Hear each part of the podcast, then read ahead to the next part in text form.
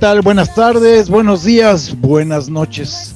Hoy, principio de marzo, don Benito Juárez, la primavera, cumpleaños de mi hermano. Me enteré por ahí cumpleaños de alguien más de, de ah, de Diego, el hijo de Gaby, mi comadre. Le mando un abrazo a Diego. Y obviamente tenemos a la guapísima Arleta Arenas aquí, que hoy nos va a hablar de una super película. Una película que se prestó a controversia. Ahorita ya les va a platicar Arlet. Se armó todo un chisme, un perdone usted, como si fueran guaruras de la Ciudad de México. Perdone usted, pero no era usted. Arlet, ¿cómo estás? Muy buenos días, buenas tardes, buenas noches. Hola, ¿qué tal? Oye, pues súper feliz ya por acá, marzo. Qué rápido van pasando los meses. Ya de verdad estamos cada vez más centrados en este bonito año que es 2021. Y para muchos de nosotros en el hemisferio norte representa el inicio de la primavera.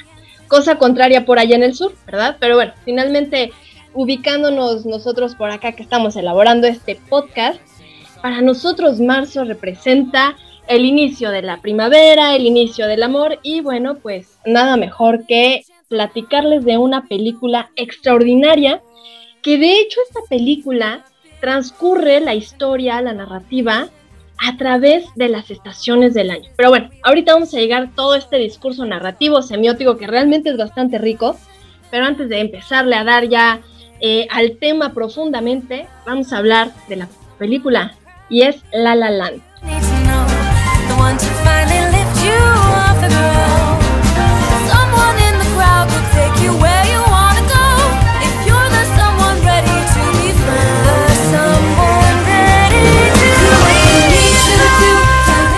De hecho, esta película es excelente, es un musical. Si no la han visto, revísela. Más ahora que por acá empieza la primavera, marzo.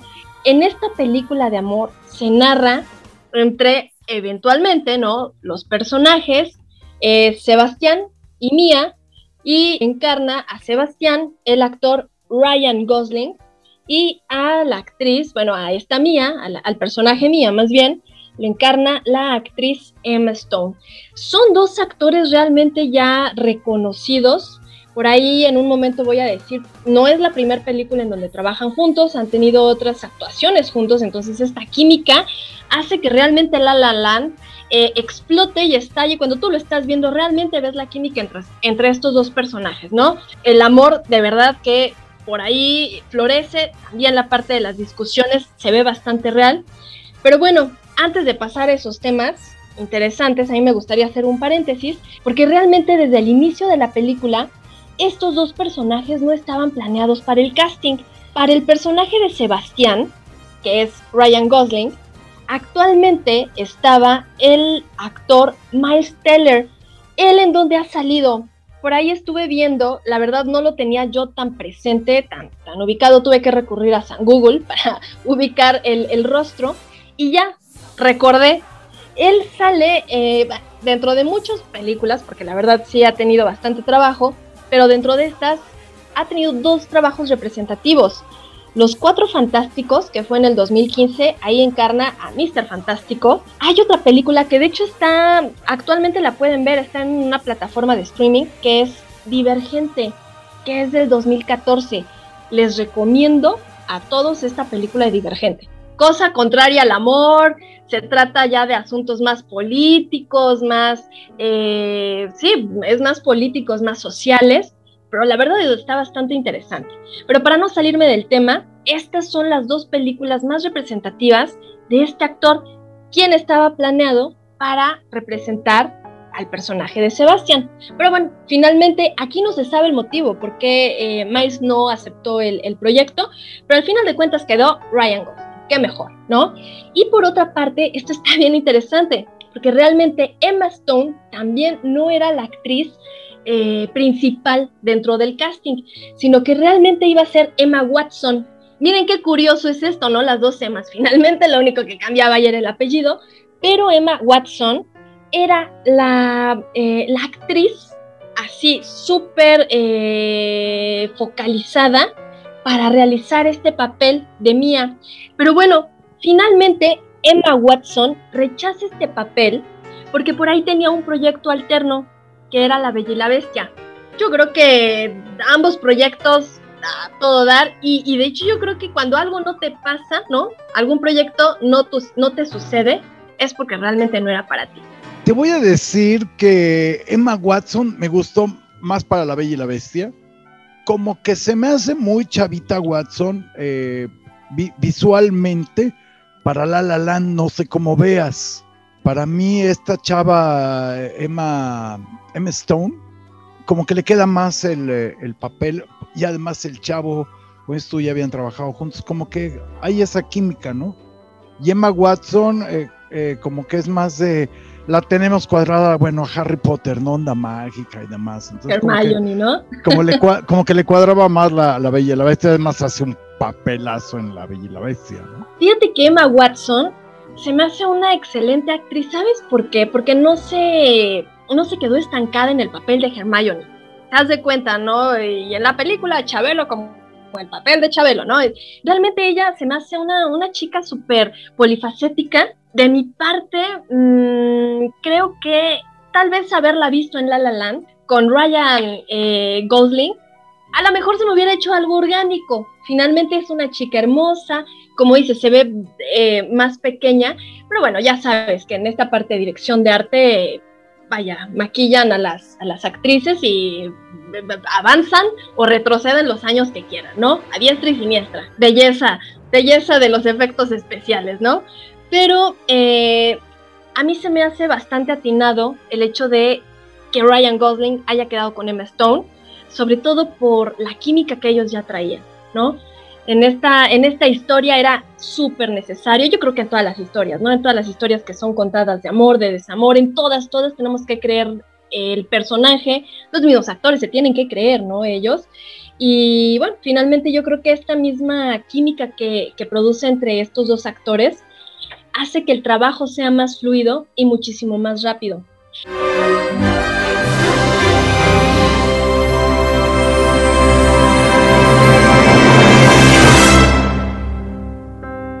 Se filmó tan solo en ocho semanas. Y digo que realmente ocho semanas es muy poco para las megaproducciones que tiene Hollywood, es muy poco, y más si estamos hablando de un musical. He escuchado por ahí críticas, no de cineastas reconocidos, sino de eh, conocidos, amigos, amigas. Y mira que estos amigos y amigas que tengo son así como bastante amargos y dicen, a mí no me gustan los musicales. Pero La La Land es un musical que te atrapa la historia, y que si eres alérgico a los musicales, eh, de alguna u otra manera te hace olvidar que estás en un musical y te envuelve como en esta historia de amor. Lo platicábamos, ¿no? Las premisas amorosas, las premisas de desamor, normalmente te dan como esta empatía con el público. ¿Por qué? Porque son sentimientos humanos, porque de verdad de alguna u otra manera te ha pasado, ¿no? Y te ves reflejado. Entonces, finalmente es un muy buen producto comercial.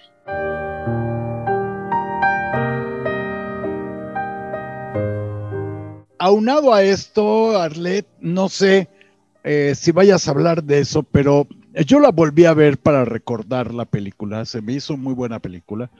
Algo que yo vi es las técnicas de edición, movimientos de cámara, como que es un curso para cineastas de plano secuencia, esto, lo otro, cortes y demás. Es más, no sé si tú tengas el dato, pero según mi ojo, está filmado en 35 y en 16 hay partes. ¿eh? Me, atrevo a decir, ¿eh? pero llegué a notar esa falta de... Bueno, no, no esa falta, sino esa profundidad que te da el 16 y el 35 el audio excelente, muy bien manejado. El que hizo el diseño del audio, mis respetos para ese cuate. Del efecto del cassette, del que va corriendo, todo ese rollo de curso rápido de edición para principiantes en, en cine, ¿no?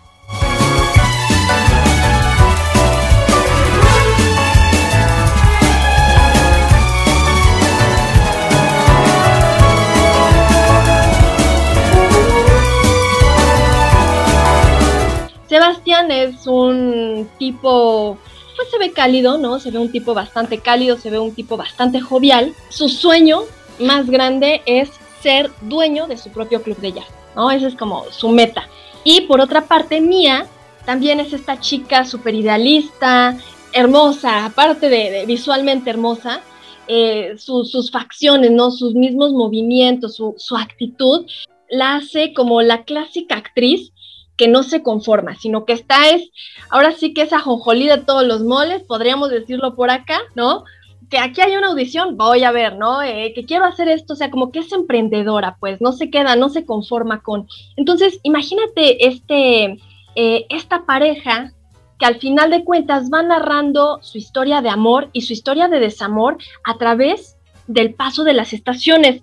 Hay una parte que me quiero detener y bueno, aprovechando que por acá ya va a ser primavera, cuando es primavera, ahí en, escena, hay distintos cuadros donde te puedes dar cuenta con este lenguaje semiótico, incluso hasta en los colores.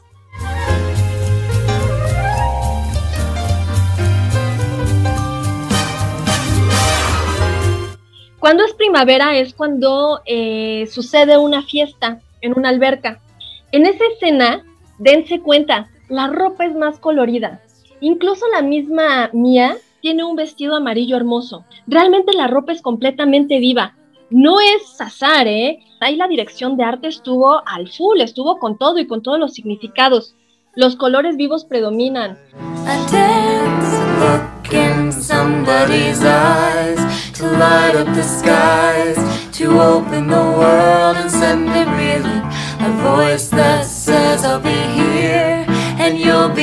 Pero por otra parte, ya en temas profundos, realmente en la cuestión narrativa se vuelve más obvia la relación entre estos dos personajes.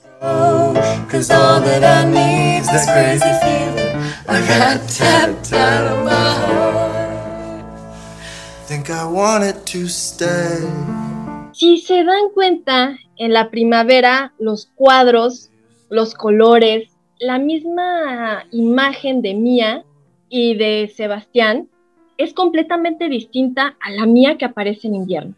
Colores más fríos, cuadros más lejanos, cuadros más distantes. En primavera los cuadros son más cercanos, ¿no? Más cerraditos, tratan de capturar más las emociones, a diferencia del invierno.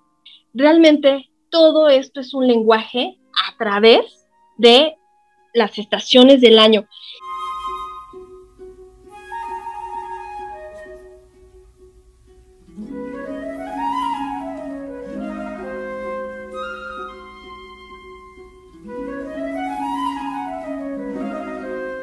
Por otra parte, también tenemos, vaya, primavera que sigue la primavera, sigue el bonito verano, claro, ¿no? El verano ya es como el clímax del calor, ahí sí ya eh, nosotros como humanos lo tenemos, no sé ahora con todo esto, el cambio climático.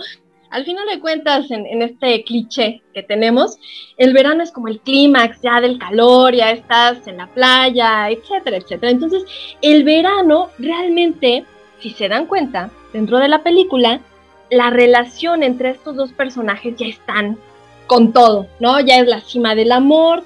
Los colores incluso son más cálidos que los que se usan en los cuadros de primavera. Y algo bien chistoso. Vi y vi y vi esta película. La verdad no me cansa de verla, me encanta esta película. Pero algo que noté es que cuando es verano, hay una parte en donde van caminando Sebastián y Mía y de fondo se ven basureros. Los mismos basureros son color lila dime en dónde has visto botes de basura color lila. en La La Land.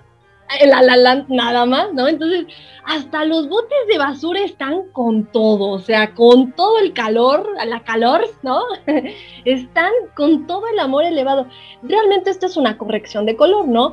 Lo que se quiere dar a entender es que aunque tú seas el espectador, y no tengas pero ni pío de idea lo que se trata la semiótica, es que realmente con estos referentes visuales tú puedas ir enlazando esta historia de amor. Y entonces, claro, para ti va a ser como más apasionante el verano, la primavera va a ser emocionante y eventualmente pues llega el otoño.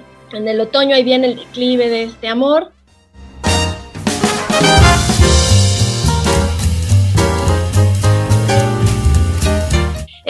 Súper recomendable ahora en esta estación. Si tú entras a primavera, vela. Si estás entrando en otra estación que no es primavera, no importa, vela, porque también incluye tu estación. Además tiene que ver también con la vida del, ser humano, ¿no? La primavera, el verano, todas las cuatro estaciones de nuestra vida, ¿no? Vamos a hacer un pequeño corte, mi querida Arlet. Ya ahorita seguimos con el otoño de La La Land. ¿Qué te parece? Excelente. Permíteme.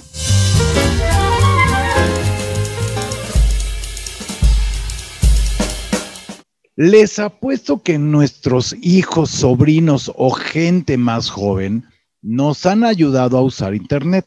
Bueno, estoy hablando de gente de mi, de mi rodada. Porque no podemos quedarnos atrás y menos en estos tiempos donde la tecnología ha jugado un papel muy importante debido al confinamiento. Justo de eso quiero platicarles. Fíjense que conocí a una agencia de marketing digital en la que sus directivos tienen entre 20 y 30 años, nada más, 20 y 30 años. Ellos solamente conocen el mundo de la tecnología. Conocí a su CEO, CEO. Él es Paulo Trejo y es un joven muy inteligente y dinámico, de apenas 21 añitos, solo 21 años el chamaco.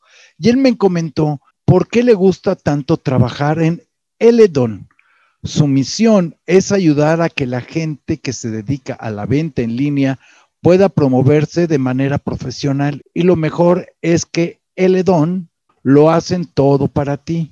Te dan todas las herramientas para facilitar el uso del Internet, además de cursos y capacitaciones gratuitas que te podrán ser útiles. Conoce más sobre ellos, visita su página oficial eledone.com.mx, no es Eledon, es eledone, eledone.com.mx. Nada más métanse para ver a estos chamacos. El, el, CEO, Paulo Trejo, 21 años, ¿cómo ves, Arlet?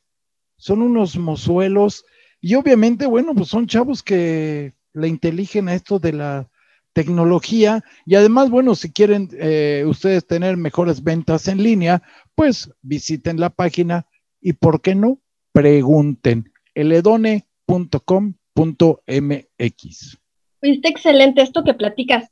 Fíjate que por ahí escuché una frase y no importa la edad que tengas, es importante que nos metamos a la tecnología. La única constante en este mundo digital es el cambio. Entonces, si no estamos preparados para esto, no va a pasar nada, pero nada más por ahí nos vamos a quedar rezagados. Así que es una... No nos va a pasar nada. Efectivamente, los que nos, no nos metamos a la tecnología no nos va a pasar nada. Exacto.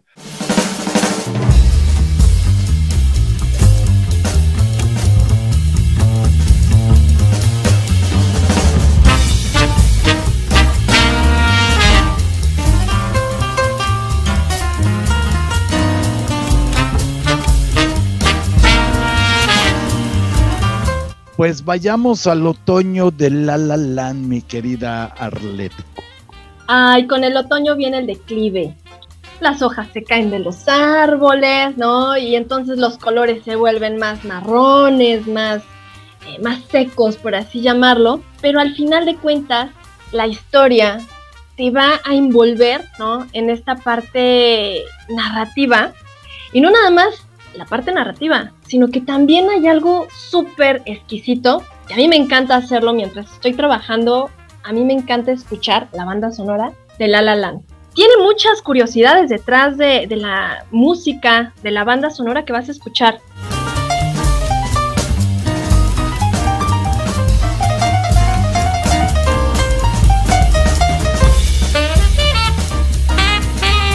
¿Quién realizó? ¿Quién es el autor? de esta banda sonora es Justin Horwitz. Y él, como un dato curioso, realizó aproximadamente 1900 pruebas de piano durante el proceso de realización de este largometraje. Al final de cuentas, cuando tú ves la película, hay una melodía que se repite y se repite, pero claro, es porque te enlaza, ¿no? Y es esta melodía con la que se enamoran, con la que se desenamoran, con la que se encuentran, con la que se pierden, etcétera, etcétera. Pero cuando tú la escuchas realmente te evoca y la empiezas a escuchar como con diferentes tonalidades, no lo sé si es con diferentes tonalidades, así se dice. Ritmos, ritmos.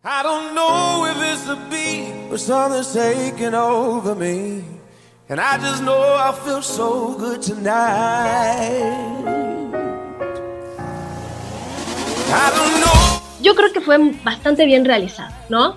entre la banda sonora y lo que tú ves. ¿Tú qué dices, Mari?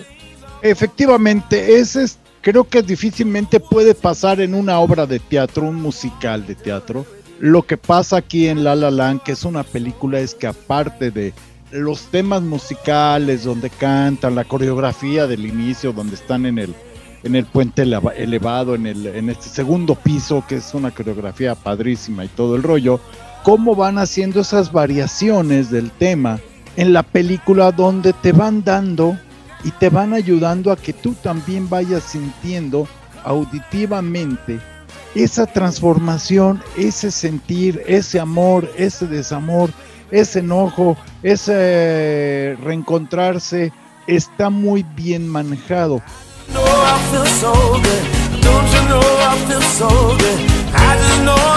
Y tan buena película realmente es que dentro de la historia de la entrega de los Globos de Oro ha sido la película que más galardones ha ganado. Ganó siete galardones en los Globos de Oro.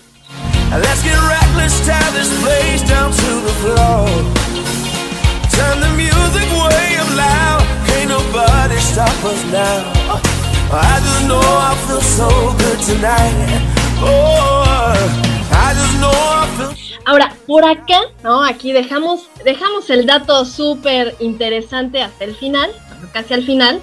¿Por qué? Porque hay una historia curiosa. Hay mucha gente que criticó, yo lo sé, ¿no? Pero yo creo que errar es de humanos. Y allá voy.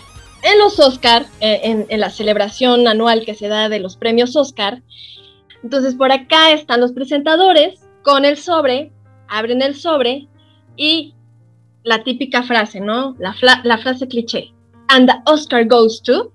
Y de repente, La La Land. No, hombre, todos, o sea, realmente toda la producción se para. Imagínate, hoy estás ganando un Oscar por mejor película. Vaya, a todo dar, ¿no? Se paran todos, mm, producción, este, asistentes, bueno, por ahí suben todos al estrado. Y ya cuando están dando el agradecimiento, se hace como este silencio incómodo. Y entonces se para frente al micrófono una persona y no comenta que es un error, que realmente la película que se lleva el Oscar, ¿no? Como la mejor película, es Moonlight. Todos se quedan como destanteados, ¿no? Se sacan Por no decir la palabra técnica adecuada, porque, oye.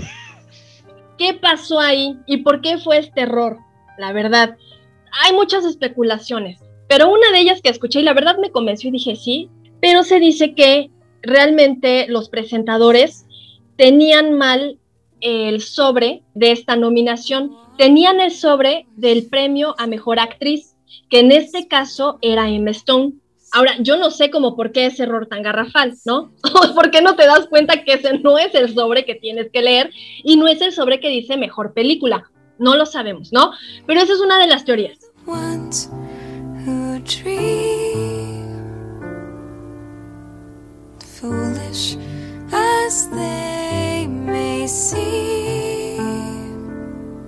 Pues ya estuvimos oyendo música de La La Land, ya oímos estos chamacos de, de, de quién, cómo se llama, cómo te dije que se llamaban Arleta, estos chamacos de Eledone. Se me hace muy interesante, unos chamacos. Además, bueno, tenemos que estar aún los rucos tenemos que estar más al, tiro, más para meternos aquí a la página de ledone.com.mx para que nos echen la mano. Ellos como que le inteligen más, uno se vuelve uno más reacio.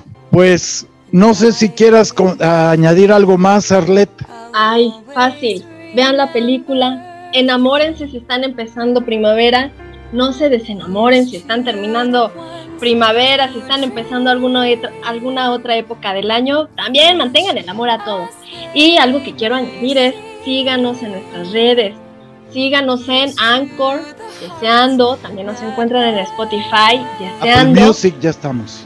Ay, ¿qué tal? En Apple Music, o sea, sea ¿no? Pretextos. O sea, ya estamos en Apple Music. ¡Ey! a todo dar. De verdad, la idea es mientras estás trabajando, tal vez vas conduciendo, tal vez estás haciendo la comida, vaya, la actividad que estés realizando. Eh, para nosotros es un placer, de verdad, y es un honor estarte acompañando por ahí con nuestras voces y uno que otro dato curioso, uno, uno que otro chochito cultural con relación alguna película que a lo mejor ya viste y es tu preferida o a lo mejor no y se te está antojando verla nada más porque lo escuchaste aquí en Yeseando. Así que síguenos y mándanos un comentario a nuestro correo. ¿Cuál es? Nuestro correo es yeseando.gmail.com y les voy a dar mi Facebook.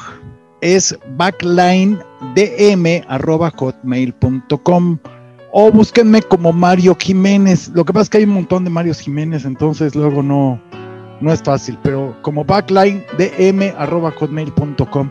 Pues Arlet, qué gusto tenerte como cada mes aquí mi querida Arlet, nuestra experta chochera cultural de películas, la máster, la mini máster, porque dice que yo soy el máster porque ya estoy veterano, entonces ella es la mini máster porque está chiquita. Arlet, qué gusto escucharte. Nos escuchamos el próximo mes. Ya les platicaremos de qué vamos a hablar el próximo mes. Pero aunque nos escuchemos nosotros el próximo mes, no dejen de escuchar cada viernes especiales con Master Mario. Por ahí habla de diferentes temas relacionados a la música, ¿verdad? Muy, muy, muy interesante. Así que contenido en contenido fresco, contenido renovado, siempre lo vas a encontrar. Síguenos, déjanos tu comentario, síguenos por Facebook, escúchanos por cualquier plataforma y de verdad disfruta. Mándanos por ahí sugerencias si quieres escuchar algo nuevo con muchísimo gusto por acá. Vamos a investigar y vamos a estar platicando el siguiente mes. Pues bueno, yo me despido, soy Mario Jiménez, le mando un beso a México, donde quiera que esté.